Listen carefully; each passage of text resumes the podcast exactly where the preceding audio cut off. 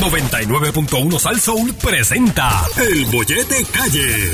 Coge de 3 a 7 tu bollete. El bollete en Salsón. Tú quieres bollete, mami. Tú quieres bollete. Yo quiero bollete, papi, dale, dame bollete. Pues toma, aquí te tengo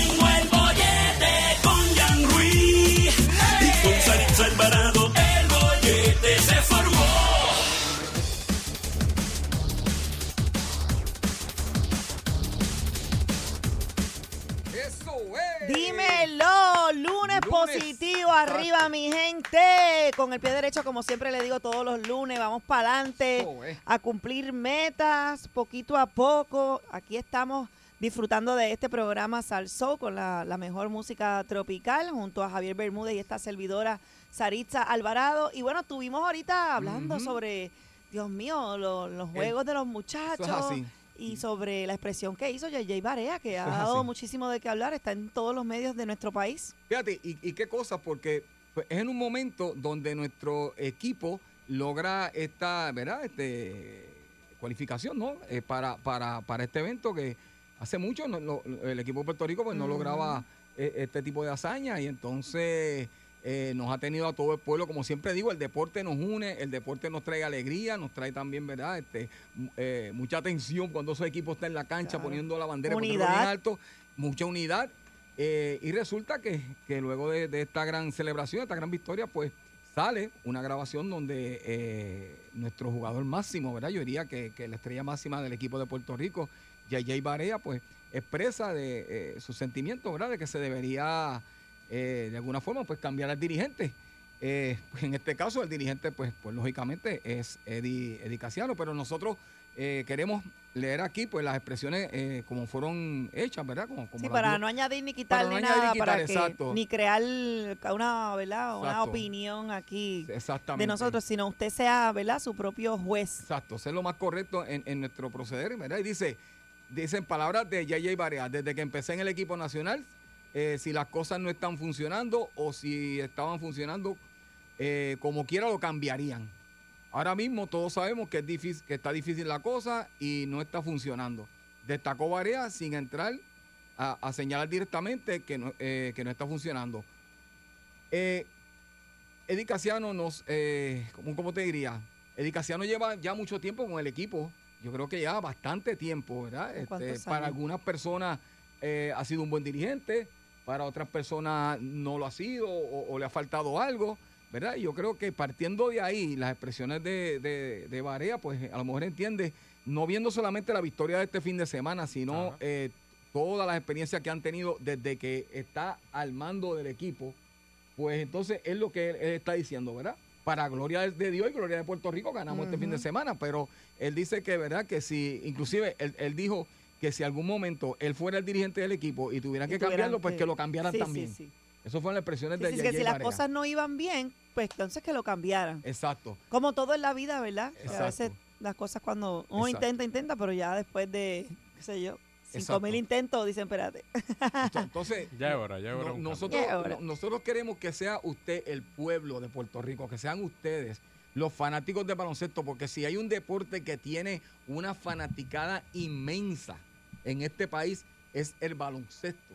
Así que hoy nosotros queremos saber la expresión de nuestro pueblo, qué opina el pueblo sobre estas palabras de, de nuestra gran gloria, Yayay Barea, de que se debe... eh, Sí, de que Eh, deberían eh, cambiar a Eddie Casiano, Sí, el dirigente. actual, eh, para ir avanzando un poquito dentro del deporte. Para mí yo entiendo, fíjate, que deberían dejarlo, ya que ya que arrancamos ganando, exacto. Pues mira, vamos, Sí. ¿sabes? Vamos a dejarlo. Ajá. Pero si estuviera en sus antes no, pero ahora sí. Exacto, exacto. Si en sus manos estuviera esta decisión, ¿usted lo cambiaría, lo dejaría, está de acuerdo con las ¿O qué expresiones? ¿O qué Exacto, opina? Exacto. sobre las Queremos al expresiones de. JJ Barea. Exacto. Eh, 653-9910, 653-9910. Buenas tardes. Buenas tardes, Boyete. Buenas. Buenas tardes. Sí, buenas tardes. Sí, con, ah, buenas tardes, sí, contigo. Adelante. Ah, vaya, vaya, ok, sí, saludito acá desde Ponce. Ah, Éjele, saludos a toda la de gente allá de es. Ponce. Pues, ¿Cómo es? Mira, yo creo que, este, ¿sabes lo que pasa? Que aquí todavía la mentalidad de, de puertorriqueño, Ajá.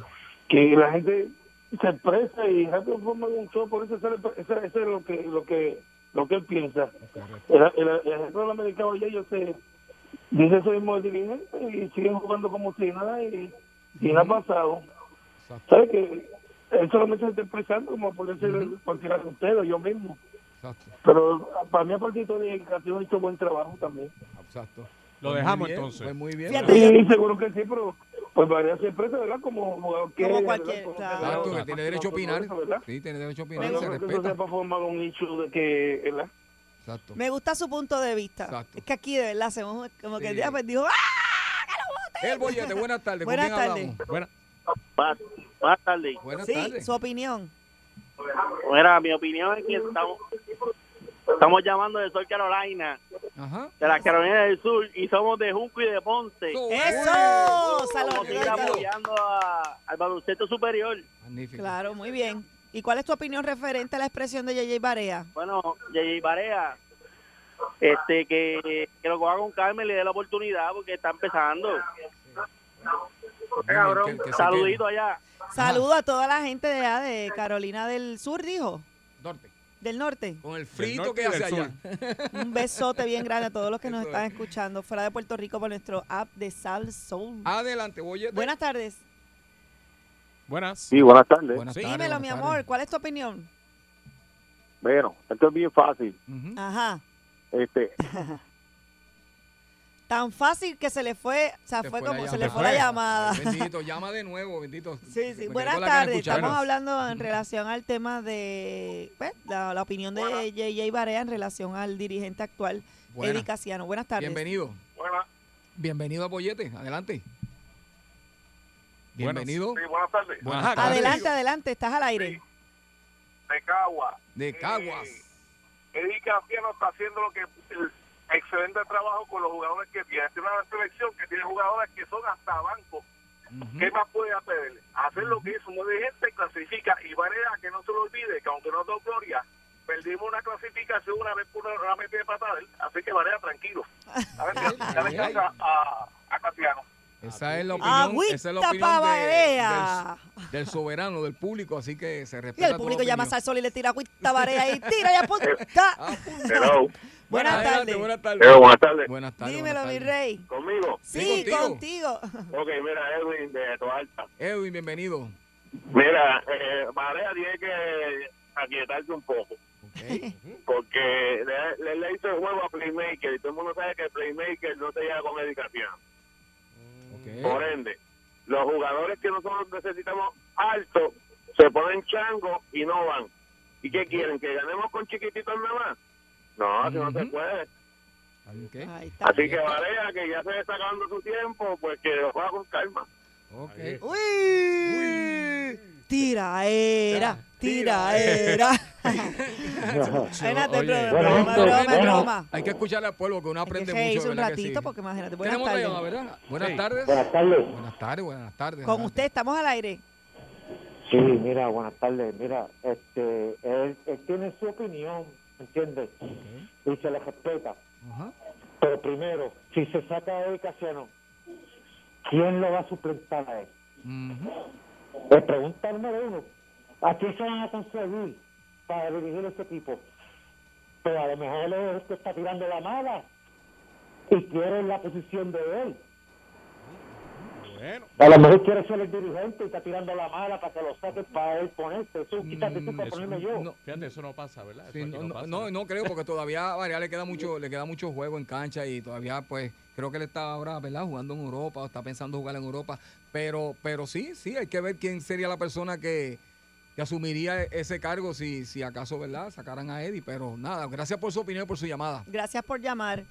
Ahí está. Buenas tardes. buenas tardes Sí, buenas tardes. Ajá, Sí, buenas tardes. usted. Mira, yo me quedo con Varea, que él tiene, él tiene bastante razón. Si tú tienes una finca en el tiempo de los años 50 y no llegamos al tiempo moderno, no estaría produciendo. Varea ha, tra- ha trabajado en todo el mundo, ha jugado fuera de Puerto Rico y a nivel mundial. Y él sabe lo que necesitamos. O sea, y me voy con él y me correría el riesgo con él. El que no corre el riesgo, pues no llega nunca. No puede criticar. Pues muchas Muy bien, gracias punto opinión muy muy válida interesante, sí. sí muy válida así que adelante tenemos otra llamada verdad buenas tardes Buenas Buenas tardes. Sí, buenas tardes con usted. Mira, yo de nuevo de Ponce, oye. Ok. Saludos a la gente Sí, de Ponce. Ponce es mira. Ponce. Sí, este, mucho está haciendo Barea con ese remiendo de equipo, porque es la verdad.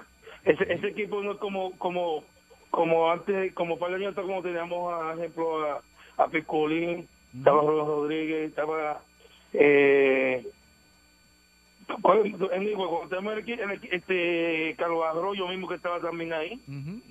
Cuando tenemos el equipo que, que, que cuando le ganamos, ejemplo, que, que le ganamos al equipo de Estados Unidos, ¿te acuerdas? Sí, seguro. No, ¿Cómo E- olvidar? Ese equipo lo que no es la misma eso- calidad. eso es- hablando así como se habla en el, en el pueblo, eso es un venteto.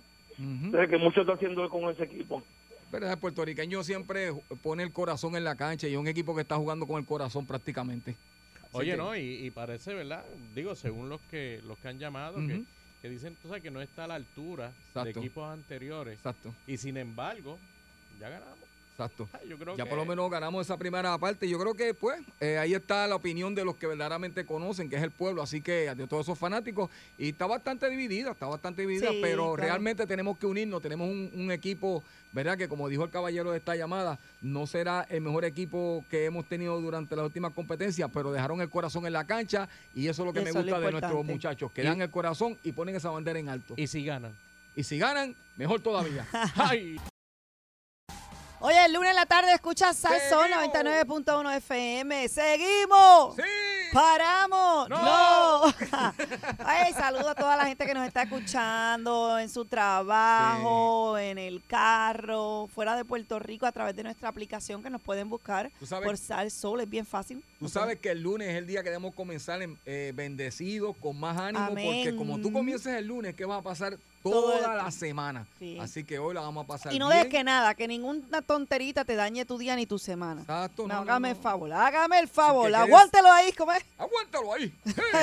Así que quédate con nosotros aquí en el Bollete hasta las 7 de la noche, pasándola bien, disfrutando. Noticias positivas, nos vamos a reír, vamos a cantar y vamos a ser felices. ¡Vamos a ser felices! Ahí está. Me gusta, me gusta, me gusta el vibe. Esa es la actitud, Oye, ¿vieron, la las ¿vieron ya las imágenes? Nosotros las compartimos del, ya finalmente el drumcito. ¿Te Brutal. acuerdas que lo habíamos hablado? Que el viernes lo iban a empezar a estrenar y a jugar con el juguetito ese del dron por Marte. Sí. El video estuvo, el video estuvo Brutal, brutal. brutal, brutal, La- brutal. Las imágenes a color y todo, era como que... Pero ya salió, ya salió. Sí, Yo- ya. Chaparro lo pusimos en el... Y se escucha- Pero eso. En el chat eh, del- No, lo que se puso en el chat era viejo. No, pero había uno que Había envié uno que se veía, Sí, estaba sí, brutal sí, y sí, se escucha ya, y ya. envió por primera vez el sonido y era como medio spooky, ¿Verdad? medio Como tenebroso. era como que era como- ¿verdad Sí, que era sí, algo sí. así? Sí, era como tenebroso. Era como y, y como que chillón para el oído. Parecía como Pero qué brutal que nosotros, ¿verdad? Nuestra generación fue testigo de, de esas primeras imágenes eh, del planeta Marte, ¿verdad? Yo Tú me- sabes que eh, eh, para ese para ese helicóptero que se llama, si no me equivoco, el ay Dios mío.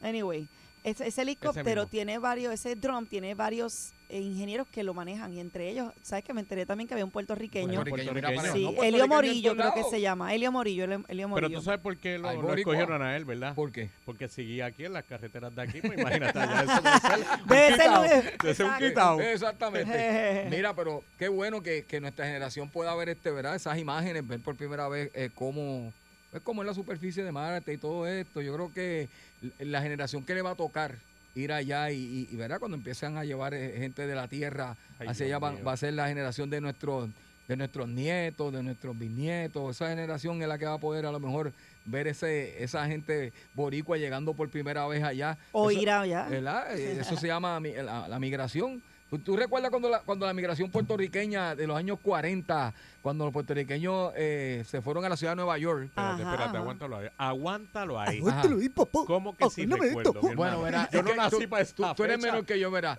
Pero, pero, pero a mí mi abuelo, mi, mi abuelito me contó que, que- Eso es como la película West Side Story. Exacto. Watch on a watching machine. Exactamente. En los años 40, pues, María. eh, nuestros puertorriqueños, ¿verdad? Que emigraron para allá, mis abuelitos, los abuelitos, los abuelitos de todos nosotros, pues, ellos llevaron, ¿qué? La música, las costumbres, La las tradiciones. gastronomía, me imagino que también un Este, poquito. hicieron una película que se llama La, la, la, la, La guagua la guagua aérea. aérea, La que guagua es, aérea. ¿verdad? Hablando de cómo, cómo fue Claro, esa... es verdad, la guagua Sí. aérea. Yo la vi cuando era bien pequeña. Sí, de cómo fue esa, esa, Creo que me la enseñaron hasta en la escuela, vamos. esa migración. Llevaban gallinas, así vivas. Ajá, ajá, el avión. Cómo, cómo fue esa migración de, de los años Yo le 40 creo. hacia... Y la gente que nos está escuchando allá en, en- en los Estados Unidos, ¿verdad? Que yo sé que hay mucha, mucha audiencia de, eh, que nos está escuchando, que, que- que nacieron allá también, pueden ahorita llamar y explicarnos. Pero también esta época más reciente, eh, la migración hacia la Florida. Bueno, Lo cuando que María. María, que ya no es Kissimmee, ya Kissimmee es un pueblito de- Puerto Rico. eh, Tampa, Miami, Sí, todos estos sí, lugares. Entonces, ahora ya, pues, los puertorriqueños llegaron y rápido que las cabalgatas, este, lo- lo- Los caballos en, la- en la- en el Los patio de Ford su Track, casa. Track, El boceteo, el boceteo, obligado. Los festivales, las fiestas, este, las patronales y todo. Ya se hace. capurria, ya- Sí, sí, los hasta- el pasteles. chinchorreo ya se El celebra eh, eh, por sí. Tampa, Orlando, Kissimmee, hacen chinchorreo. O sea que, hasta una fiesta de esas de San Sebastián también. Oye, sí. Oye, Una Sí, cosa sí, sí, no, voy a decir, que, no voy a decir que el límite tocó porque va a decir también. Ah. Sí, sí, sí, sí. ¿tocaron allí? El año pasado fuimos Sí, a, no, pero- a- a- Chaparro, pero pues, tú sabes, si- ¿por qué a tú sigues calle, preguntando si tú sabes que el límite está Pues seguro, en en todo- todos lados? No hay break. Ah, aguántala ahí. Pero po- mira, hablando así, a- que- que- ¿cómo tú, cómo tú imaginas a, a- cómo sería si los puertorriqueños eh, le tocara este ir por primera vez al planeta Marte? ¿Cómo, migrar, migrar al planeta Marte. ¿Cómo, cómo tú te imaginas esa llegada de los puertorriqueños al planeta Marte? ¿Qué nosotros llevaríamos? ¿Qué haríamos? ¿Qué estableceríamos? ¿Cómo, sería? Primero yo, Yo creo sé. que llevarían un jeep, un jeep. Un jeep. Sí, Yo- con, con- con el boceteo, eso sí. Yo pienso que como es menos 50, ya el, gra- el- el bien, bien, bien frío, yo me los imagino con un caldo de pollo bien, bien calientito, así como hace la mamá de, de- de Tito. De Tito, Ah. de un Tito. caldo así como súper poderoso, como el que hace mi mamá, con Exacto. bolitas de plátano y todo, para calentar a todos los que llegan a Marte, todo el vecindario, porque así somos, ¿sabes? Con los hospitalarios, nos gusta compartir. Yo creo que sí, yo creo que sí. Bueno, yo, yo, yo, yo, yo imagino, qué sé yo, el, el- el- el Festival del Marciano. Haríamos un festival, pero a, a la soltar. El Festival del Marciano. y límite inaugurando el No, festival. pero- pero yo- Límite bendito, pero, yo creo que de aquí a allá ya límite sería límite 2015, eh, qué sé yo, ya no sería 21, sería 302. Porque yo, yo sé que va a pasar un tiempito, ¿verdad? Y a lo mejor, pues como dije ahorita, serán nuestros nuestros nietos, bisnietos quienes verán eh, eh, eh, esa llegada de, de la gente de aquí de la Tierra llegando. ¿Cómo sería? a- ¿Verdad? Sería brutal. En- en- pero el vamos a preguntarle a la gente a ver, a ver, a ver qué, qué opina, qué opina el público, a ver, a ver qué, qué, qué- cómo lo ven ellos. ¿Qué Porque, usted cree que nosotros los puertorriqueños vamos a, A llevar. Exacto. vamos a llevar a Marte si, si fuéramos para allá? ¿Qué llevaríamos o, o qué haríamos? ¿Qué verdad? aportaríamos a Los Marte? si logramos llegar a Marte. ¿Qué llevaríamos? Eh, ¿Qué haríamos? Vamos a ver, vamos a, vamos a preguntarle a la gente. 6539910, 6539910. Si los puertorriqueños llegáramos a Marte, ¿qué aportaríamos, verdad? Porque en Nueva York, eh, en los tiempos 40, como dijo Javier, aportamos música, tradiciones, este, cultura. costumbre, nuestra cultura.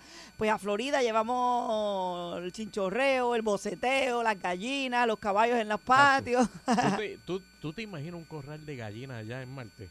Sí, yo- ¿Eso es oficial? Y, y- y un kiosquito, un chinchojo seguida a la soltar. Un chinchorro. Vamos a ver. ¿qué- Exacto. ¿Qué, usted cree que aportarían o llevarían los boricuas si le tocara llegar al planeta Marte? Vamos a Buenas ver. tardes. Buenas Buenas. tardes. Saludos, buenas tardes. Buenas Buena. tardes, mi hermano. Vamos a ver. Ok, de aquí de Corozal. Este, le voy a decir que lo que va a entregar es un litro de ron caña. Pitorro cultivado en casa, de todos los sabores. Qué rico, pitorro en Marte, muchachos. ¿Qué- ¿Cómo No, sería? No, y enterrado, enterrado. Ave María, vamos a ver. ¿Qué usted cree que llevarían a aportar los puertorriqueños que llegaran a Marte? Vamos Buenas tardes. Buenas tardes. Buenas tardes. Bueno, este Bájame radio, mi amor. Este sí, ya, Ya este está, llegó a llegó. Marte. Ya te llegó a Marte. Sí, ya se está llamando de Marte. Buenas tardes. Buenas tardes. Buenas tardes. Saludos. Sí. Ajá. Yo llevaría todos los materiales para construir una lechonera. ¡Oh, ¡Eso! María! No puede faltar la lechonera, señores. Oye. No puede faltar, definitivamente. Un cuerito en Marte. Oh, ah. en Marte sería riquísimo. Buenas Oh, tardes. Buenas tardes. ¿Qué aportaríamos los puertorriqueños si llegáramos a Marte? Bueno, los políticos para la corrupción. Ah, Ah. por No. favor. El boceteo. el boceteo, eso muy bien. Vamos Por a favor, dejar a los políticos acá para ver la si podemos, en la tierra. si podemos bendito. tener un ambiente libre de, de- de- de dolores de cabeza y que un, un- un país de paz. Exacto. Buenas. Buenas tardes. Buenas tardes. La bandera de Puerto Rico lo primero que pondría ahí en La marcha. bandera Ahí de Puerto está. Rico, la mona estrella, eso no puede fallar. Viene, eso es. estrella. Que no le pase como, como allá a nuestro colega allá en, en la Florida, que le Exacto. mandaron a quitar la No, bandera. Ay, no, no, no, no, no, como Vamos Julián ver, ¿qué Gil que le mandaron a quitar la sería Lo primero que bandera. harían los puertorriqueños que llegaran a Marte, ¿qué es lo primero que aportarían? Vamos a ver. Buenas tardes. Lo primero que aportarían es a truquear, porque aquí en Puerto Rico somos los reyes de los trucos. Mira, truqueando con los extraterrestres. Con- Eh, bueno, tú Eh, ves, ay, ay, pásame esa pistolita que tienes ahí de laser. Sí. Yo te la voy a cambiar por una morcilla de Exacto. 24 pulgadas, papá. Eh, Eso es lo que hay. Eso es. Buenas tardes. Hola. Hola, hola. Pues un poquito de café prieto. Ay, María. café. hermano. Tú sabes lo que tú sentarte en Marte, mirando hacia el planeta Tierra con una taza de café en las manos y decir esto. Mira, Javier, ya yo me lo Ay, estoy Dios viviendo. mío, yo me lo estoy saboreando, caballero. Buenas bien. tardes. Buenas tardes. Marte es bien frío. Buenas tardes. Hello. Sí, buenas Sí. tardes, bienvenido. Sí, yo llevaría dos cosas. Ajá, Ajá. diga usted. Una caja llena de coquí Ah, sí, Coquí. Y madera para hacer un cuatro puertorriqueño. Ave ¡Qué María. bello!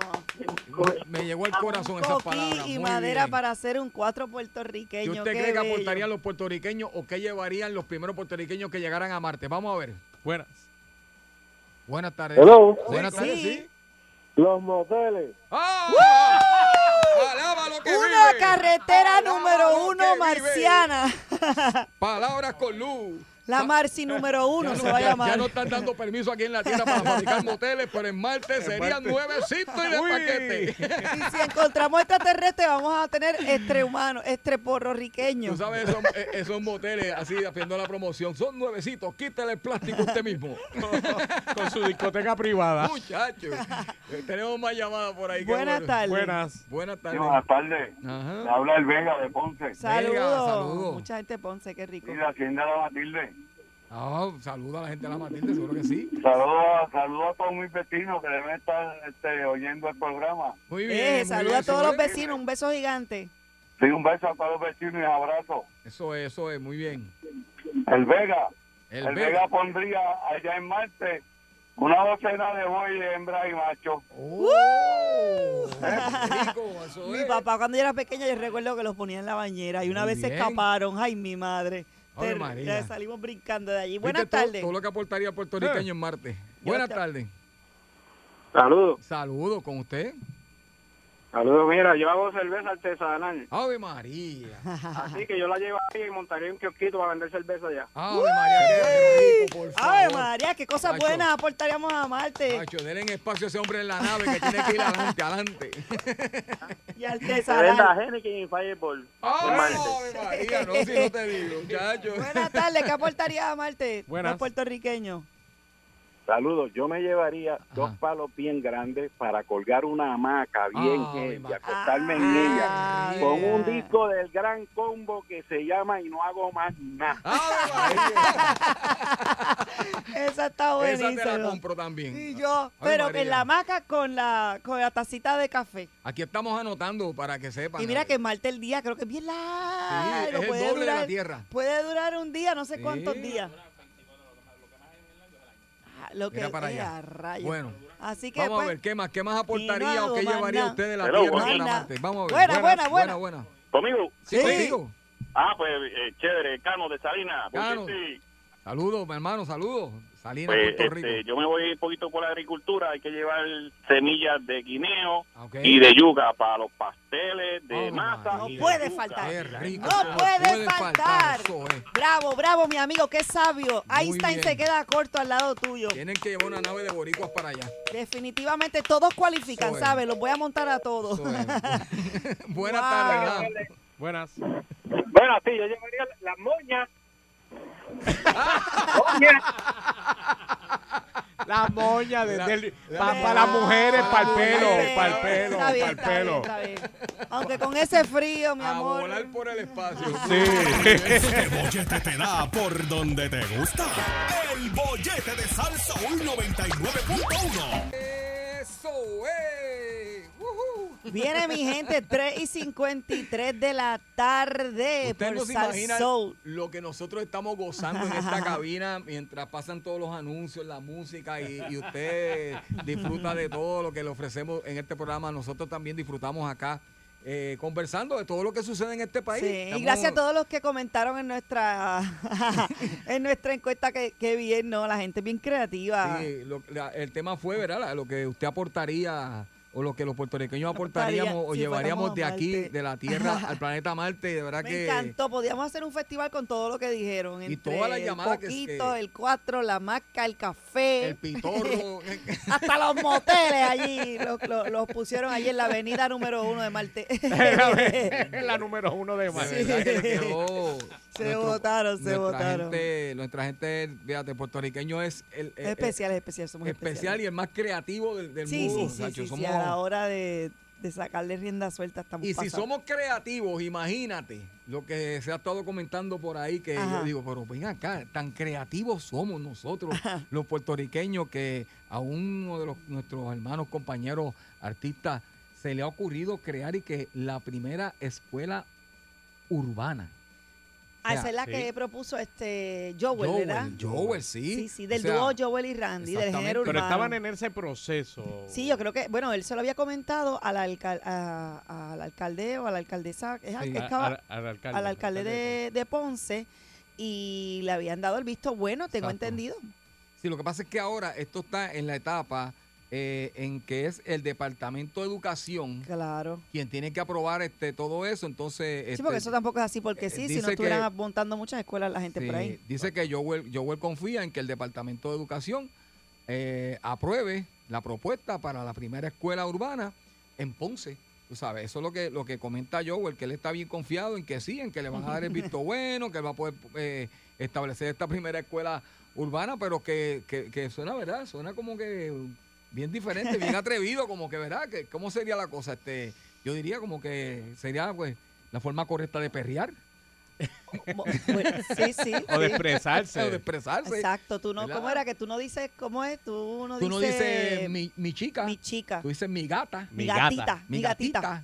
Si la quiere A mucho. la gata le gusta. Si la, si la quiere mucho, si la quiere mucho es mi gatita. ¿sí Que tú, eso, eso es de límite Eso también. es de límite. A la gata le gusta Ah, el te tra- atrás. a la gata le ¿Es gusta que el tú estás hablando, Javier? ¿Qué tú estás hablando si tú también te pasas perreando? Hablando y pero mira, imagínate, y pero- mira. Pero si yo te estoy Usa a hablando. la gata le gusta Pero- el pero, tra. ¿eh? Yo voy a solicitar trabajo en esa escuela. Yo quiero, yo, sé, yo, yo voy a estar allí. O sea, O sea, no- que en vez de mi chica te aprenderían como que, Eh, mi- mi- dímelo o sea, gatita. sí. Y las nenas dicen, Exacto. miau. En- en- Entonces, en vez de, entonces, en vez de mi grupo, tendremos que aprender a decir mi corillo, tú sabes. Ajá. Mi corillo. Exacto. No es mi grupo, es mi No corillo. Crowd, porque Crowd no es del urbano. Exactamente. Crowd es como del, de, los de allá, de, de los surfers, ¿verdad? Mira, pero para que tú veas, ya, ya dice No aquí sé, que. estoy tratando de dice que ya. Va bien, va bien. Estoy tratando de descifrar todo esto. Sí, no, yo también, yo todavía estoy como que tratando, pero mira, dice que ya el, el reggaetonero. Arrastrando la... Y, eh, eh, sí, que ya él gestionó. amor. Amor, todos los documentos, ya, para cumplir con su programa, eh, ¿verdad? Eh, extracurricular. Yo quisiera saber, ¿verdad? Este, ¿Qué clases se darían? ¿Cuáles serían esas clases? Mira, tú sabes que, que yo estaba, yo no es por nada, pero yo seriamente lo estaba analizando y yo doy clases de hablar en público y de oratoria y dije, contra, no sería una mala idea de ayudar a estos jóvenes a orientarlos a que hagan unas buenas entrevistas, porque a veces, eh, tú sabes, le hacen entrevistas, y tienen, ¿sabes? que tienen que estar expuestos a los medios y como que se desorientan un poquito a la hora de, de Sí. sabes, del momento donde tienen las cámaras prendidas. Sí. Sea, por ahí viene la cosa, enseñarles a tener quizás, no necesariamente, nosotros quizás estamos aquí vacilando y todo, pero quizás ayudarlos a ellos a que puedan desarrollarse No, no, y- mejor, a y aquí me- expresarse mejor. Aquí te menciona, te menciona, hablando en serio, hablando en serio, dice que este, aquí. Hablando de serio. No, no, hablando en serio, que está. Hablando en serio. Hablando en serio, Vamos sería- a cogerlo serio, Este, señores. habrían estas clases, mira, incluiría este. que te rías, co- sí. co- cómo, cómo- cómo hacer, cómo hacer pistas musicales. Pues claro. eh, composición lírica. Ellos- eh, nosotros canto. mira, nosotros entrevistamos aquí a Joel y él habló, habló, él dijo que les querían enseñar también, aparte de esos temas, sobre el tema de las regalías, que muchos de ellos entran a la Ah, ¿sí? música y no conocen. Ujú. A fin- ¿Viste? O sea, son, Ingeniería de sonido, dice aquí también. Mira. sí, claro. Ahí está, este, producción, eh, producción en el género urbano. Tú sabes, pues, yo no sé, yo creo que... Como imagino que es como formar Pero un grupo de decirte, baile. como- ahí, ahí pueden descubrir muchos talentos Sí. también. O sea, hay muchos chamaquitos por ahí que tienen un talento para esto de la sí, sí, lírica sí. y... Sí, en nuestro país hay, hay talento. O sea, Tú los eh, ves por ahí en las, pa- en las redes sociales haciendo un esfuerzo brutal. ¿Cómo ponerse los tenis correctos? ¿Cómo usar la gorra correctamente? ¿Hasta dónde? Que ya hasta- enseñar el calzoncillo está fuera de moda. Exacto, que ya el mouse no se utiliza hasta allá abajo. Exacto. Pero fíjate, los reggaetoneros ahora utilizan no, ya no, ya no. Ya son pegados. fichos, ya son Sí, fichos, ya son fichos. ya- Ya se arreglan, ya se visten bien y se acicalan. Ya dejaron ese look de Sí, allá, ya de hip hop, de esos de... Ya lo yo, dejaron. Pero- yo sí sé que muchos jóvenes se van a querer matricular ahí, eso sí. Pero es ¿verdad? bueno porque estos nenes, muchos nenes tienen talento y a veces otros que quizás pues necesitan un poco más de esfuerzo. Se cree que el mundo de la música es fácil y tú, Javier, más que nadie Ujú, sabes eso es así. que es bien cuesta arriba, que escribir, componer Sí. canciones, que me imagino que debe haber alguna clase de cómo componer o cómo escoger una Exacto. cómo escoger la lírica correcta, cómo es una canción, sabemos que una canción es pegajosa o no. Es algo bien cuesta arriba, un grupo focal que analiza la canción. Eso no es como a veces piensan de, ah, yo voy a escribir un tema y se acabó. O sea, eso conlleva. Yo y qué bueno porque no pierden tanto el tiempo, sino que van a la, allí a la universidad de Joel, a la, a la- escuela, y se preparan. Yo comparo a los reggaetoneros hoy en día con los trovadores y me disculpan, ¿verdad? La- los trovadores que ¿Por qué? Porque ellos e- ellos se basan en esas rimas. No es fácil tú pararte ahí y empezar a No, decir no, no, cosas que son... La ¿Me trova es con entiendes? décima. eh, Sí, no, ¿verdad? pero, pero lo que me refiero es que, pues, tú sabes, en aquel momento, pues la trova era. Exacto. Pero ahora, con esto de los muchachos, los reggaetoneros, es, ¿sabes? Sí, sí. Hay- hay- Improvisar hay no es fácil, sí, pararse ahí, improvisar improvisar, no es seguro que sí. y el género urbano ha ido evolucionando demasiado. Hay canciones que la cantan eh, supuestamente género- gente de género urbano, pero ya no parecen ni, Mira, ni tra tra. O sea, Y, a- Eh. y ahora con, y ahora con la mezcla que está haciendo de, de- del merenguetón, la música urbana con el merengue y La ahora también la salsa. la salsa salsa. con, con, con Yankee y Marv, ¿verdad? Que también han tenido mucho éxito. y eso a mí me, eso me encantó a mí ese Así tema. que. mira, creo que hay eh, enviamos tela a Javier para allá de maestro, ¿qué tú crees? A la gata le gusta el tra. A la gata le gusta el Tra, Este bollete es el mejor regalo para tus orejas, que muy bien se han portado este año, ayudándote a cargar la mascarilla. El bollete por Salsoul 99.1. A ponerla dura con lo caliente del día. Con el periodista Alex Delgado. ¡Dímelo! Alex Delgado en la casa, Alex. en el bollete. Ale, buenas ¿Cómo tardes. están? Bien, Muy Alex, bien. saludos. Alex. Qué bueno escucharlo. Feliz inicio de semana. Mira, Alex. estamos aquí gufiando, Alex, vacilando, te- porque... Alex, te habla Javier. ¿Cómo tú ¿Qué pasa, estás? ¿Estás bien? Mi hermanito, yo estoy decepcionado. Y te explico por qué. Porque yo estuve, ¿sabes? Cuando yo no estoy acá con, eh, con ustedes, ¿verdad? Pues yo, yo- escucho el programa todos los días. Y yo escuché claramente que mi hermano y amigo Melwin Cedeño se iba a encontrar contigo. Yo le digo, yo no lo vi por los centros de los Se iba a espiritistas allí. encontrar contigo el sábado. Y Alex no Para llegó. ir a correr. Alex no y llegó. Melwin se ha encargado por las redes de decir que tú no llegaste. Ahora, me, no, me llegó una información de que no fue que no llegaste, fue que él se levantó un poco más tarde. Entonces queremos corroborar contigo ahora en el micrófono para que tenga la oportunidad de aclarar esto porque Melwin ha sacado una ventaja, pero ahora vamos a corroborar para todo Puerto Rico, los Estados Unidos y el mundo entero qué fue lo que pasó el sábado por la mañana con ustedes. Bueno, lo que pasa es que él no me avisó. Oh, Lo último que él dijo ahí es que él iba, que, que él comía donas, que estaba brutal, levantarse los sábados por la mañana. Y entonces como él dijo eso, yo dije, pues el viernes me, me, me voy un poquito, más- lle- llego a casa un poquito más tarde. Ok. Y entonces pues no, no me levanté el sábado. Pero si él me hubiese dicho que él iba, pues yo hubiese hecho los arreglos. Pero nada, ya yo hablé con él hoy Ok. y este sábado, este sábado Este vamos a ir. sábado. Va, va, va, ok, Ok. ok. Están invitados ustedes dos también. Ah, ok, sí, a, a- mí me espera este en la, en la curvita, ¿sabes? ¿Tú sabes dónde, dónde- dónde- cuando ustedes corren en la curvita, llegando ya casi llegando a la meta, ahí yo voy a estar parado con Sarisa esperándote. Yo voy a tener hasta pompones y todo. Eso darle es. ánimo. Cuéntanos, Ale, ¿qué es lo? Abrazo. Lo- La, la carrera que va a comenzar ya parece ser la de la apertura de las escuelas. Hoy el gobernador Pedro Pierluisi emitió una orden ejecutiva que prácticamente autoriza el reinicio de clases presenciales en las escuelas que así se determine vayan a, a comenzar. Como hemos hablado antes, no son todas las escuelas, es un grupo eh, pequeño, lo que se ha estado hablando siempre, pero no se sabe todavía cuáles son estas escuelas. Estas escuelas van a ser anunciadas el próximo jueves 25, por parte del Departamento de Educación. Ahora, ¿qué dice esta orden ejecutiva? Bueno, pues que el reinicio de, de clases podrían comenzar el lunes próximo, el primero de marzo, pero eh, no necesariamente es que inicien ese día, por lo menos ese día ya deben comenzar a abrir las escuelas y cada escuela pues irá determinando de las que de las que se identifiquen qué día van a arrancar de acuerdo a, a- a la preparación, cómo hayan dejado el plantel y cómo han ido tomando las medidas de seguridad. Así que eh, es a partir del primero, se había pensado, ¿verdad?, que era que el primero ya las escuelas que se determinaran iban a abrir día, pero no, no es así. Desde ese día las escuelas públicas y privadas también que quieran eh, y que puedan comenzar inicio de clases presenciales, pues así eh, van a poder hacerlo. Ahora, dentro de las cosas que también estableció el gobernador en la orden ejecutiva, es que para que estas escuelas de seguridad reabran sus puertas deben seguir las medidas establecidas en de el Salud. protocolo de vigilancia de COVID que desarrolló el Departamento de Salud. Eh, también se van a autorizar los trabajos de acondicionamiento de los planteles y su preparación de cara a la reapertura. Las escuelas deben verificar si su infraestructura es segura para recibir a los maestros y estudiantes. Eh, también en cada escuela se deberá garantizar el distanciamiento social de al menos seis pies y se recomienda Mm. que la capacidad de los salones no exceda Los del 50. 50%. O sea, eso debe ser como entre más o menos 10 a 15 estudiantes por salón.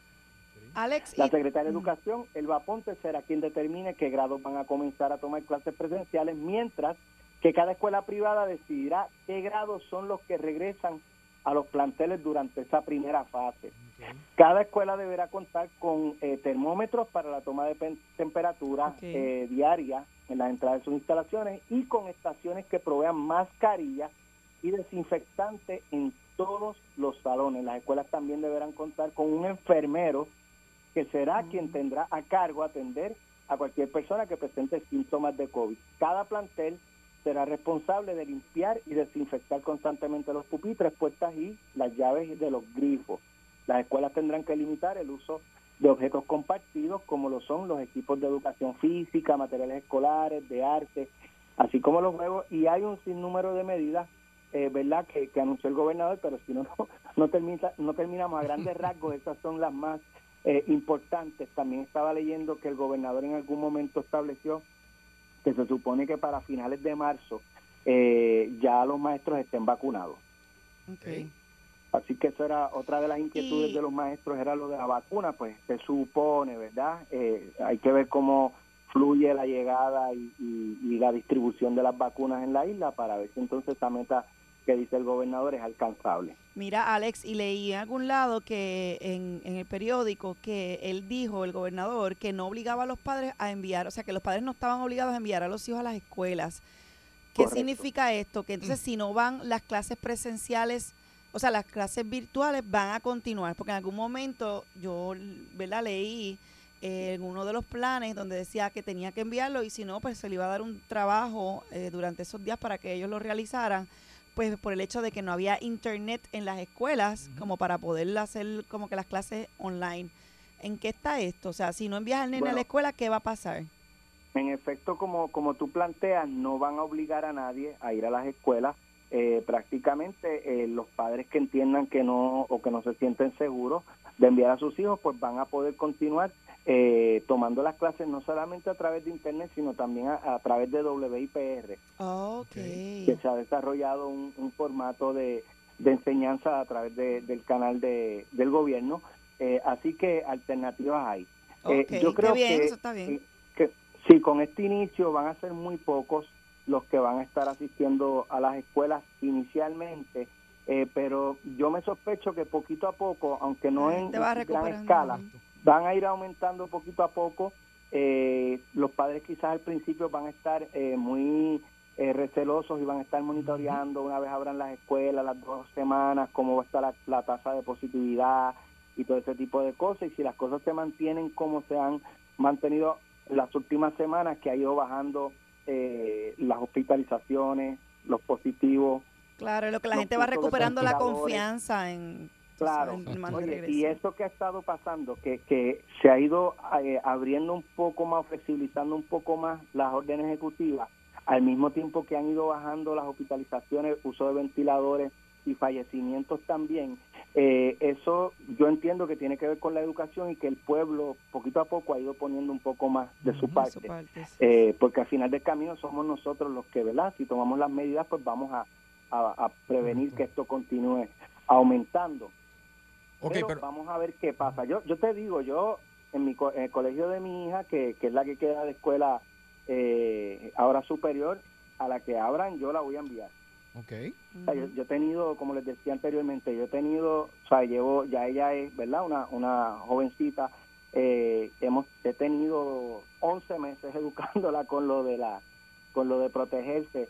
Hasta ahora, gracias a Dios, ¿verdad? Yo he continuado trabajando, mi esposa también, eh, mi otro hijo pues ha ido tomando eh, clases en la universidad a distancia, pero él ha, ha trabajado también y agraciadamente hasta el día de hoy pues no no hemos tenido verdad un caso de, COVID en mi casa. Pero es por eso es porque se toman las medidas y, y en el caso de ella pues yo verdad confío en que eh, la responsabilidad de ella en primera instancia de protegerse así como del colegio pues yo me sentiría en, en confianza de enviarla. Pero no todo el mundo piensa igual verdad y hay que respetar la opinión de, de cada uno ese es mi Ale. caso particular. Ari, yo también quiero añadir a esto que, que no solamente eh, es el comienzo de clase, por ejemplo, mañana se van a estar llevando las pruebas del College Board, en, en- por lo menos en el área sur, porque le toca coger el College Board a mi hija.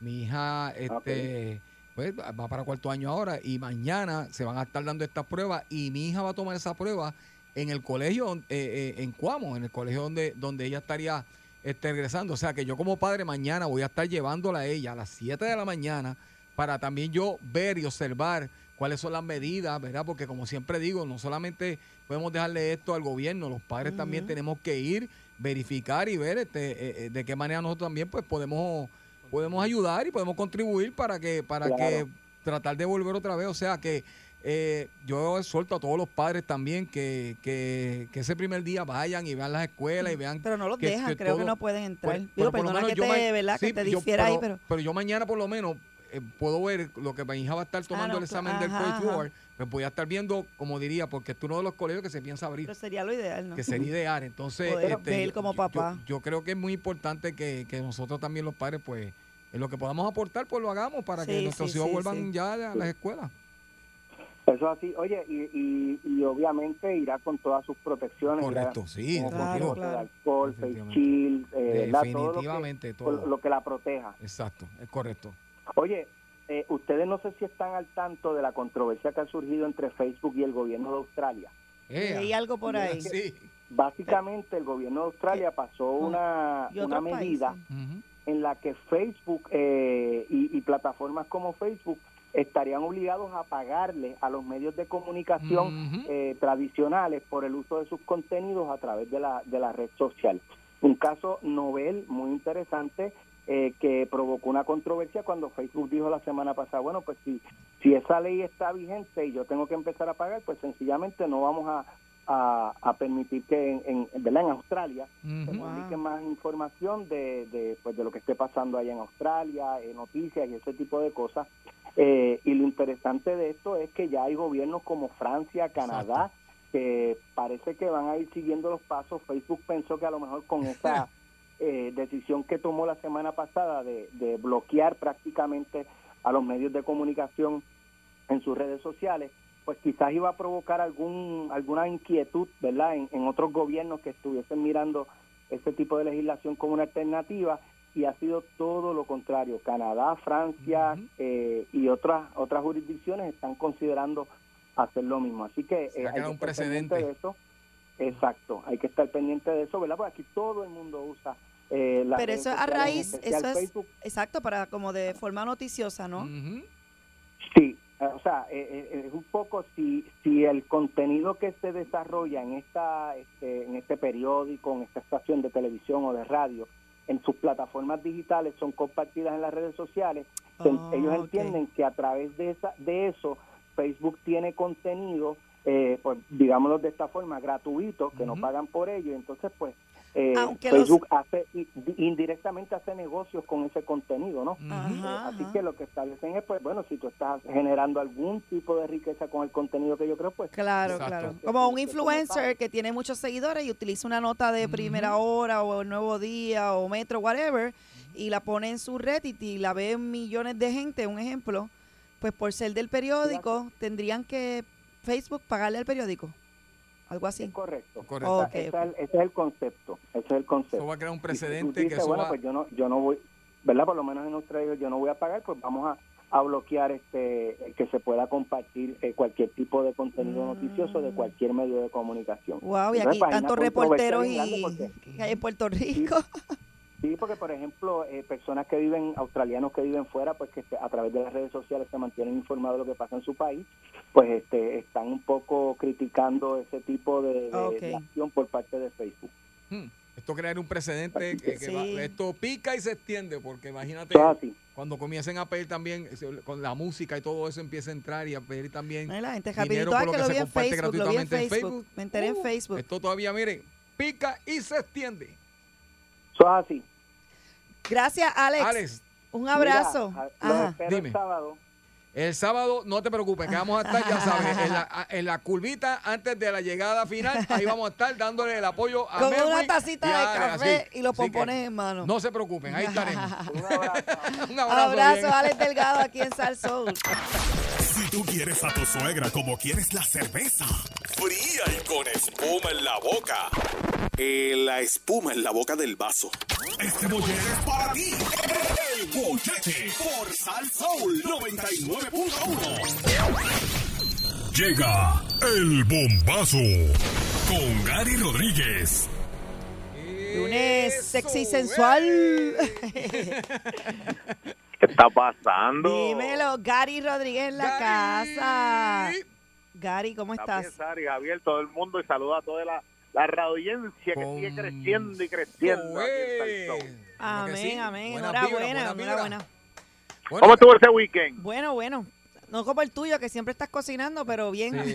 Fíjate, el de nosotros estuvo bien chévere. Este, eh, el viernes comenzamos, toda la familia de este programa dimos una vueltita. Te, te echamos de menos porque decidimos ir un, un ratito a compartir y eso fuera de lo que es horas de, de trabajo y la pasamos muy bien. Y el fin de semana, pues celebrando, Puerto Rico ganó, eh, ¿verdad? El pase a la, a la Copa América y, y ya tú sabes, disfrutando. Ah, mira, yo cociné unos, Pero, no- unos pero, pero, pero, pero, espérate, espérate, espérate. Ahora digo yo, aguántalo ahí, aclárame esto. A mí no me llegó el memo del jangueo. Lo que pasa es que fue, fue algo improvisado, fue de momento. sí, Acuérdate sí. que aquí estaba Melwin el viernes, mi querido hermano y amigo Melwin, y fue que yo estaba por ahí por el área, y entonces pues Javi me le escribió, yo tiré le a los escribí a muchachos. Chaparro y. Porque, así. porque a a pesar de que yo no esté acá, yo los escucho todos los días, te- eh, definitivamente estoy pegado definitivamente a El Bollete de 3 a 7 por Salsoul, así que como quiero que yo no esté aquí, yo los escucho y, y se me ocurrió llamarlo, entonces pues la pasamos un reto chévere, Pero, pero, para la próxima menos te, porque... te vamos a, te vamos No, a, no, para el llamar. próximo, para el próximo me apunta, me apunta. Y el próximo, el que va a hacer eh, la comida va a ser usted. Porque tiene que ser en uno de nuestros ¿Cuándo? hogares y entonces que tú entonces nos deleites con todo lo que En dos mencionas semanas aquí. me van a poner la cocina cerca de aquí. Oye, así que- Oye, by the way, Javier, que necesito un CD de los éxitos de Límite para Bellonera. Ah, pero ya definitivamente Ah, verdad lo que vas yo, a tener. yo vi la imagen de la eso. bellonera. No, y, y, y- y acabo de... ser de CD. No, no. Yo cuando escucho Límite, pues lo pongo en, eh, en internet, pero en la. Bellonera es que tiene que ir. Ah, no, pues mi hermano, solo Es más, de paso te voy a enviar, en mi, mi- mi primer tema te lo voy a enviar a ti también para que lo pongas ahí en la bellonera, que yo voy a cantar ahora. ¿Viste? Ya, ya eso está a otro lado, ya eso está negociando. Me están escribiendo para cantar, es una, una risa. Dale, ajá, pro, prosi- prosi- vamos a proseguir. Cuenta con el sí de límite. Pero mientras tanto, ¿qué está pasando en nuestro querido Puerto Rico? Cuéntanos, Gary. Bueno, este fin de semana ocurrió una de esas cosas cuando resurge eh, el tema que más une a los puertorriqueños, el tema más armonioso en la política puertorriqueña, que es el tema del estatus. Entonces pasa una de esas situaciones con la entrevista de Larry Selhammer que tú tienes que decir nuevamente, aguántalo ahí, aclárame esto. Mira, aguántalo ahí. Aclárame. Y entonces Larry Selhammer da una entrevista y dice que hasta que Puerto Rico no resuelva el asunto económico, eh, pues que básicamente nos olvidemos de pedirle la estadidad al Congreso. Y entonces Larry Selhammer, que fue senador del Partido Nuevo Progresista, Larry Selhammer, que todo el mundo lo reconoce como estadista, que está nominado para ser secretario de Estado para esperarse confirmado, pues revolcó el avispero dentro del PNP y resulta que entonces eran los PNP tirándole a Larry Selhammer y los populares defendiendo las expresiones del secretario de Estado, algo que tú no ves muy a menudo y eso revolcó las redes sociales. Eh, y más allá de los planteamientos que hayan hecho, yo creo que hay que ver el, el contraste político de lo que está pasando en Puerto Rico y los resultados de estas últimas elecciones. Pedro Pierluisi sacó el 34% de los votos y la estadidad saca el 52% de los votos emitidos. Y eso te dice que hay un 18% de estadistas que no votaron por el PNP ni por Pedro Pierluisi. Y posiblemente es que se da esa situación de que tenemos Cámara Popular, el Senado Popular, la mayoría de las alcaldías. Y ese y, y ese contraste que, que se vio de estadistas fuera del PNP nunca se había visto. Y el reto que tiene el PNP es ahora tratar de, de- de enamorar a esa base de estadistas que simple y sencillamente están cansados de que usen eh, el tema de la estadidad para atraer votos y que después que ganan plebiscitos, que después que ganan elecciones, como que no pasa nada eh, con el asunto del estatus. Y, y, y las expresiones de Lara incomodaron a mucha gente porque él lo que está diciendo es, bueno, pues cuando el Congreso entienda que nosotros estamos eh, aquí sólidos económicamente, que nosotros estamos este ya con nuestra deuda eh, fuera de eh, fuera de, de lo que es la Junta y pues todo este revolú, que puede tener razón, pero el problema es que si tú ves el asunto del estatus político de Puerto Rico como un tema de igualdad de derechos, que es lo que la base de, de- del PNP lo ve, ¿cómo, lo ve? Pues entonces ahí tú tienes la disyuntiva de que, se van a decir, pero ven acá, si nosotros aquí nos vamos a sentar a esperar que esta gente decida darnos la estadía, nos las van a dar en el año 3000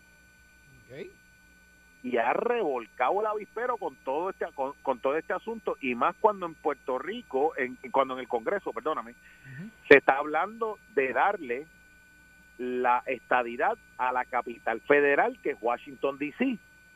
porque es otra área y eso pues está- eh, tiene sus complicaciones porque eh, eso está establecido en la, en la Constitución de, los Estados Unidos, pero lo que te abre es que los mismos argumentos que están utilizando para la estadidad de DC son los que se usan en Puerto Rico, pues la igual la falta de representatividad en el eh, en el poder político, el no tener la representación adecuada para eh, nosotros recibir lo que nos corresponde en vez de que nos den lo que sobra en, en esos términos, pues ha revolcado el avispero dentro del Partido Nuevo Progresista. Y el, y el problema que crea esto, el PNP tiene que tener mucho cuidado, es que, oye, con un 18% se pueden formar un partido estadista y dividir la- eh, las huestes del PNP. Correcto, sí. Muy cierto. Y 14% sacó Juan Dalmau. En esos porcentajes estuvo el movimiento Victoria Ciudadana. Sea que el PNP gana las elecciones porque es el único partido consolidado y las fuerzas este, que no están a favor de la estadidad, pues se han dividido entre Victoria Ciudadana, el Partido Popular Democrático, los que creen en la independencia, pero el único que está sólido en, con, en bloque es el PNP. Y con, ello- con eso es que logra ganar las elecciones. Así que si te- se te forma un berenjenal dentro del partido, aquí puede ser que caiga un movimiento de partido estadista puertorriqueño o lo que sea y cause una división que le pueda costar entonces las elecciones al, al, al PNP, que ha logrado avanzar mucho en este tema del estatus, porque en los 70 y los 80 el- eh, la estadidad no, nunca ganaba. Ya llevan varios plebiscitos ganando con los pros y con los contras y con las críticas y las excusas que le, puedan que le puedan dar. Pero la realidad es que ha- ha- ha sido un movimiento que ha continuado su crecimiento. Y ahora, pues, este, esta encrucijada le puede, puede ser el comienzo de que ese 34% de PNP y ese 18% de estadistas que no votaron por el PNP, pues digan, mira, yo quiero buscar a alguien que a mí me represente de verdad. Y en los tiempos que estamos viviendo, montar un nuevo movimiento político, ya tanto Proyecto Dignidad como eh, Victoria Ciudadana han demostrado que se puede y que es factible. Y en términos políticos, con eso hay que tener muchísimo cuidado. Mucha gente dice que puede haber sido una estrategia de Lari para hacerle cucas monas a las, a las mayorías dentro de la Cámara de Representantes y el Senado, porque él tiene aquí la confirmación en ambas cámaras. Así que veremos a ver qué sucede con todo esto. ¿Cómo lo ven como estrategia o lo ven como un argumento político nada más?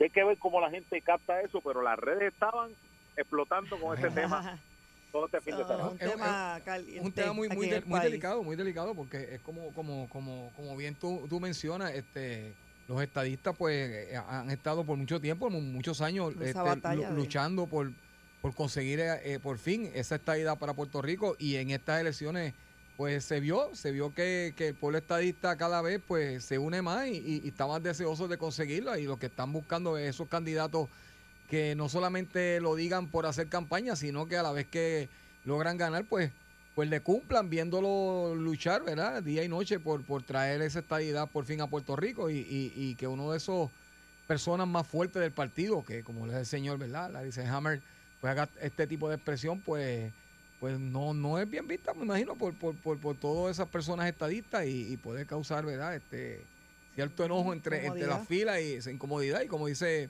como tú bien dices, crear un nuevo movimiento y, y hay que ver en estos días cómo se va a estar manejando esta, esta situación y estas palabras de- del señor Larry C. Hammer, seguro que sí. Wow. y esas vistas de confirmación van a dar mucho de qué hablar porque van a van a, a buscar la manera de eh, lo- yo lo que digo es que no se puede tomar de forma liviana como que bueno pues ya él dijo eso pues vamos vamos a continuar porque tú tienes voces fuertes dentro del PNP con muchísimos seguidores que le han caído encima al pobre Larry Selhammer ¿Y qué va a pasar ahora? Pues eso le corresponde al liderato de la estructura de términos políticos. Más allá, eh, pa- para no entrar en, los, en, en el tema que nos dividen, es un análisis más político de qué es lo que van a, qué es lo que tiene que enfrentar ahora los movimientos dentro del dentro del PNP para mitigar ese asunto y que no se te forme el reperpero de tener estadistas fuera de, de la eh, eh, del partido del seno del- partido porque hermano entonces sí que tú tienes ahí un grupo que puede arrastrarte votos y entonces aquí las elecciones van a ser un aguitipillo porque ningún partido va a estar consolidado porque ya todos están divididos entre pequeños partidos pequeños y lo que te crea al final del camino es que el, el, el gobernante que sea electo va a ser electo con una cantidad menor de los votos. Ahora mismo Pierluisi lo, eh, la oposición lo está criticando porque ganó por un 34%. Pero la realidad es que eh, el que saque más votos es el que gana. Es correcto. Eso es así. Y eso, y eso pues, en todas las democracias eso funciona así, pero te puede crear una oposición demasiado constante y lo que crea esa oposición demasiado constante en términos de gobierno es que no pasa nada, todo es una protesta, se forman berenjenales por cualquier decisión que se vaya a tomar y al final del camino, políticos al fin le gusta mantenerse en su comfort zone para no tener que tomar decisiones y no y no levantar esas asperezas y revolcar ese avispero que se te forme un revolú por la más mínima decisión que tú vayas a tomar cuando vayas a, hacer el gobierno, porque en política el líder tiene que saber que en algún momento tomará una decisión y no todo el mundo va a estar contento con tus decisiones. Tu política pública tiene que ser para que la mayoría lo acepte y tú puedas ir a la reelección.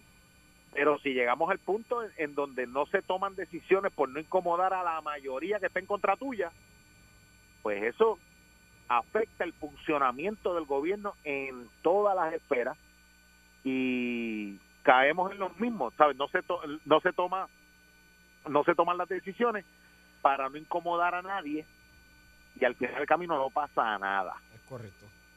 Y estamos en un momento histórico, repito, en un momento histórico donde se habla, ¿verdad?, de que la, la estadidad ha logrado tener, no se puede negar, ha tenido un, un- crecimiento dentro de, las masas, dentro del pueblo y- y- y cada, cada elección pues se nota que, que son más las personas estadistas que están saliendo, ¿verdad?, a, votar por la estadidad y este tipo de comentarios de un partido y uno de sus líderes, porque está hablando de uno de sus líderes, que, que en campaña pues eh, se le promete a ese pueblo estadista de que se va a luchar, de que se va a ir a conseguir eh, avanzar para que por fin logremos eh, conseguir esto. Ahora escuchar que eh, eh, esta expresión, ¿verdad?, que, que hizo él, pues puede traer ciertas dificultades dentro del partido como tal. Así que esto hay que estar bien, bien Yo pendiente. creo, yo creo que estos cuatro años son bien importantes en el partido PNP y tienen que reevaluar, ¿me entiende? Cómo, cómo van a llevar el mensaje y ver lo que hacen. Tienen, o sea, tienen que ver bien lo que van a hacer porque el, eh, en las elecciones pasadas yo conozco muchos PNP que realmente, tú sabes, que son estadistas, pero no estaban con, con, con el partido. ¿me De eso es que estamos hablando. Y Sí, entonces. De que nazca tú- un tú tienes que buscar la manera de traerle a esa gente para atrás. De eso es que estamos, de eso es lo que está hablando Gary, de que surge un nuevo movimiento dentro del Sí, que pero- ya está Ese, ese esa gente cae dentro de ese 18%. Oye, Exacto. y uno, y oye, y yo no te Y hace yo la no- yo no tengo diferencia que- la yo no esconderme. Yo conozco muchísima gente que me llama y me dicen, ya yo estoy cansado Exacto. de que saquen la estadidad a pasear al momento de las elecciones. Se le da la oportunidad y no pasa nada. No pasa nada. Nosotros no, si, si, tú, si tú quieres que el estatus de Puerto Rico cambie, tú tienes, eso es como el juego de pelota. Si, el, si, lo, si no te están bateando, tú tienes que buscar la manera de robarte una base, de dar un toque, Sí, sí, buscar sí. un mal tiro. crear, crear. Est- Están jugando Tienes con la la psicología del de pueblo. juego. Tiene que crear situación, exacto. Están jugando con la psicología del entonces pueblo. Tienes que, tienes que aprovechar que se está dando el debate de que en, en Washington D.C. le, le, le otorguen la estadidad para tú montarte en ese caballo y tú decir, mira, brother, esto es una igualdad de derechos, está, está cañón. Que nosotros seamos los primeros al momento de recortar y los últimos al momento de repartir. Eso es así. Está bien difícil que las Fuerzas Armadas, los soldados puertorriqueños sean los primeros que los mandan como carne cañón para los conflictos bélicos y que ese mismo soldado no le pueda votar en contra o a favor del presidente que lo está mandando a la guerra. Muy correcto. Y que tú te montes un avión con 150 pesos, digo, con 40 pesos como están los pasajes ahora. Sí, y, y, te, y te vayas a Orlando, te puedes registrar allí con una dirección y ya tú votas por el presidente. Exactamente. Eso es, es- es- por eso es que es más allá que un asunto económico, un asunto de derecho, de la cantidad de, de fondos que Puerto Rico deja de recibir. Yo siempre recuerdo un estudio que se hizo en Harvard que Puerto Rico en necesidad de vivienda era el número dos en, en la nación americana. Y en fondos, en fondos que recibía para proyectos de vivienda era el número 48. Mira para allá. Entonces, pues esa desigualdad de ciudadanos americanos, porque el pasaporte mío es el mismo pasaporte que tiene mi primo en Texas. La ciudadanía americana es una, pero los que viven en Texas tienen una eh, tienen una, unos derechos adicionales que los que vivimos en Puerto Rico y eso es una eh, eh, eh, Pedro Rosselló escribió un libro que se llamaba The Unfinished Business of the American Democracy que habla de eso como que tú quieres ser el paladín de la democracia te metes en Afganistán te metes en eh, te quieres meter en Cuba te quieres meter en todas las áreas donde hay dictadura cuando tienes una violación de derechos que tu mismo Congreso es el que se la está dando a ciudadanos americanos. Eso es correcto. Eso es correcto y profundo. bien profundo. Y, ese- ¿sabes? Y- ese, y, y- bien ese- profundo. y- esa es la profundidad, Javier, de, de, del- del pen- de cómo es que eh, se tiene que atender este issue, más allá de un issue económico, porque si te vas por el issue económico, oye, pues eh, la economía, pues eh, eh, te pueden vender que esto es lo mejor de los dos mundos, que aquí recibimos fondos, pero eh, no tenemos que pagar contribuciones federales. Bueno, el, cu- Pero- el cuco antes, el cuco antes era de que íbamos a pagar impuestos. Y, cua- y, y, y después, ¿qué pasó? Empeza- empezamos a pagar impuestos por lo que comprábamos. Exacto. Todo, todo ese No, cuco no lo el metían cuco, el y cuco de la estadidad antes era, si viene, te va a poner un tax como está en Nueva York. Exactamente. Y, y, y ahora estamos pagando más que yo creo que cualquiera de los otros estados. Eso es Somos el somos la jurisdicción con el sales tax más alto de todos los Estados Unidos, 11.5. ¿Y, Una y- locura. y de cuándo? De, ¿En menos de 20 años? En menos de 20 años eso eso eh, hemos llegado a donde estamos. Definitivamente. Bueno, el IBU, el IBU cuando fue, el 2006-2007. Cuando estaba este señor de gobernador, este Aníbal. Aníbal de Seguro. gobernador, José Aponte en la Cámara, Exacto. y luego Alejandro lo subió de 7 a 11.5. Sí, y, y mira dónde estamos ahora mismo. Pues entonces, oye, y tú lo y tú lo ves en muchas cosas. Tú, tú dices, no, oh, no pagamos impuestos federales. Pero ¿y cuánto pagamos nosotros en arbitrios por el carrito que usted se quiere comprar? Exacto. Correcto. Porque, lo- porque es parte de lo que se tiene que pagar por no recibir la cantidad de fondos que nosotros que, no- que nosotros eh, deberíamos recibir. Que recibe eh, Saritza Alvarado si Saritza vive en Florida. Lo que pasa Y es que yo y- Lo- eh, yo entiendo que, que Estados Unidos hasta cierto punto le conviene este estatus por la cuestión de, de todo lo que pueden sacarnos también, ¿me entiendes? Y yo no sé si para ellos sea viable este tenernos como estado porque nos tienen entonces que dar una serie de, de, de beneficios extra que nosotros no estamos recibiendo. Lo veo desde esa perspectiva. Y también tú tienes la perspectiva de que ellos aquí pueden pensar que sería añadir dos sillas demócratas más al Senado federal en vez de los re- en, ve- en vez de dos sillas republicanas. Eh, sabes, ya son tan políticos como los de acá. Eh, y, y, y yo creo que Puerto Rico tiene que consolidar un mensaje. Mira, yo siempre he dicho que yo no sé cómo Puerto Rico no se ha podido insertar en ser el puente entre el mercado más emergente que tiene el mundo ahora mismo, que es Latinoamérica. Exactamente. Suramérica son los mercados, o sea, la economía de Chile está bollante. Y, to- y todas esas gente, toda esa gente que hace negocio en Suramérica, ¿dónde tienen sus oficinas centrales? En Miami. Eso- ¿Por qué no la- nosotros no la podemos tener aquí? Exactamente. si puede ser el puente principal en términos de negocio con esa industria, con, con, con esa con esas economías que se pueden nutrir de lado a lado el consumo de los Estados Unidos. Estados Unidos puede vender puede puede vender también eh, eh, productos que fabrique en, en Sudamérica.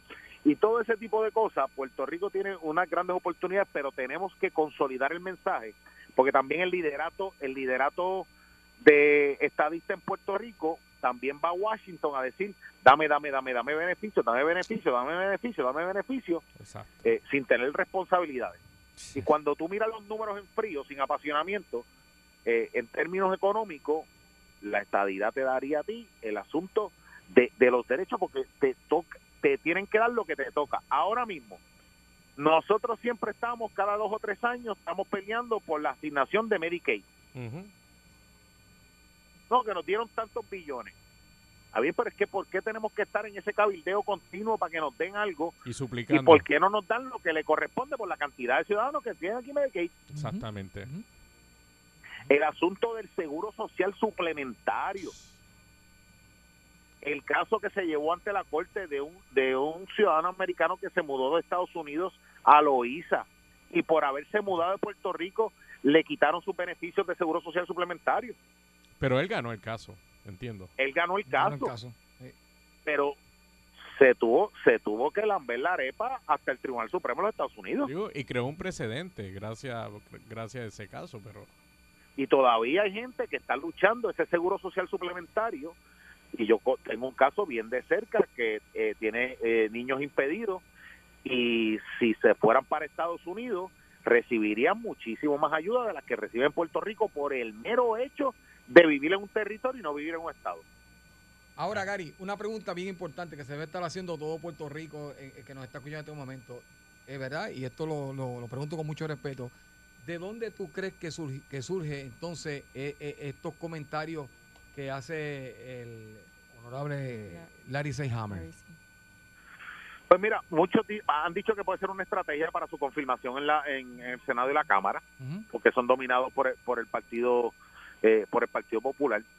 Pero yo lo que creo es que eh, eh, es el, el conformismo de, de no querer levantar un issue que es polarizante en Puerto Rico. Ok. Y pues hay veces que la gente le gusta estar en el comfort zone para evitar la controversia y evitar todo ese tipo de cosas. Y sí, nosotros tenemos que atender nuestro nuestro nuestro nuestro problema económico. Eso hay que atenderlo y la estadidad tiene que ser un negocio tanto para Puerto Rico como para los Estados Unidos. Correcto. Por eso es que nosotros en vez de decir eh, dame, dame, dame, nosotros mira, esto es lo que yo puedo aportar a la nación americana. Esto es lo que nosotros hacemos. Nosotros le damos soldados, nosotros tenemos eh, teníamos muchas muchas bases, nosotros estamos en una posición estratégica, nosotros eh, tenemos gente, eh, gente en el Tribunal Supremo, en todas las farmacéuticas, las industrias aquí en Puerto Rico, de los mejores talentos de farmacéuticas multinacionales, son en Puerto Rico. Entonces, nos pe- pecamos de ingenuos al no hacer el cabildeo necesario que hace falta, perdóname, en términos de que, mira, nosotros aquí venimos y venimos a aportar. Porque en donde quiera que tú levantes una piedra, aparece un puertorriqueño haciendo algo importante. Eso es así. Si no, pregúntale de qué ha vivido el boricuazo toda la vida. Eso es así. Bueno. Mira, y yo si creo, llega- yo creo que, que este bombazo es un tema que pique y se extiende, Sí. que va a ser para un rato. Mira, sí. y si llega la estadidad, se nos van los hoyos. Bueno, van a llegar más chavitos para acá. Eso es. Gracias, Gary. Este bollete te da por donde te gusta. El bollete de Salsa 99.1. 99.1 Sal Soul presentó El Bollete Calle.